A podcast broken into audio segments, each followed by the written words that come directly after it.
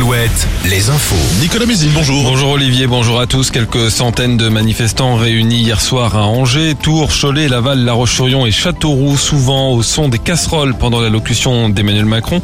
Allocution regardée par plus de 15 millions de téléspectateurs, toutes chaînes confondues.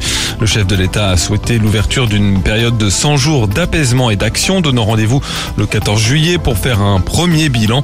Il a dégagé trois chantiers prioritaires, le travail, la justice et le progrès.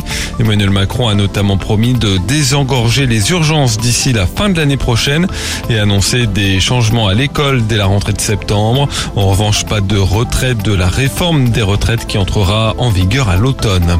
Une enquête ouverte au Mans après la mort d'un enfant tué après avoir été percuté par une voiture. Le drame s'est produit hier après-midi dans le quartier des Sablons. La victime âgée de 4 ans se trouvait en arrêt cardio-respiratoire à l'arrivée des pompiers. Le petit garçon n'a pas survécu à ses blessures. Le conducteur est toujours activement recherché. Nestlé va indemniser des familles de victimes dans le scandale des pizzas Buitoni contaminées à la bactérie E. coli. C'était il y a un an.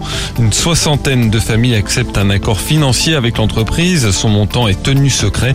L'enquête pénale pour homicide involontaire se poursuit tout de même. Deux enfants sont décédés, des dizaines d'autres ont été intoxiqués. Les sports, nous commençons avec le foot. C'est le début ce soir des matchs retour des quarts de finale de la Ligue des Champions au programme Chelsea, Real Madrid et Naples AC Milan.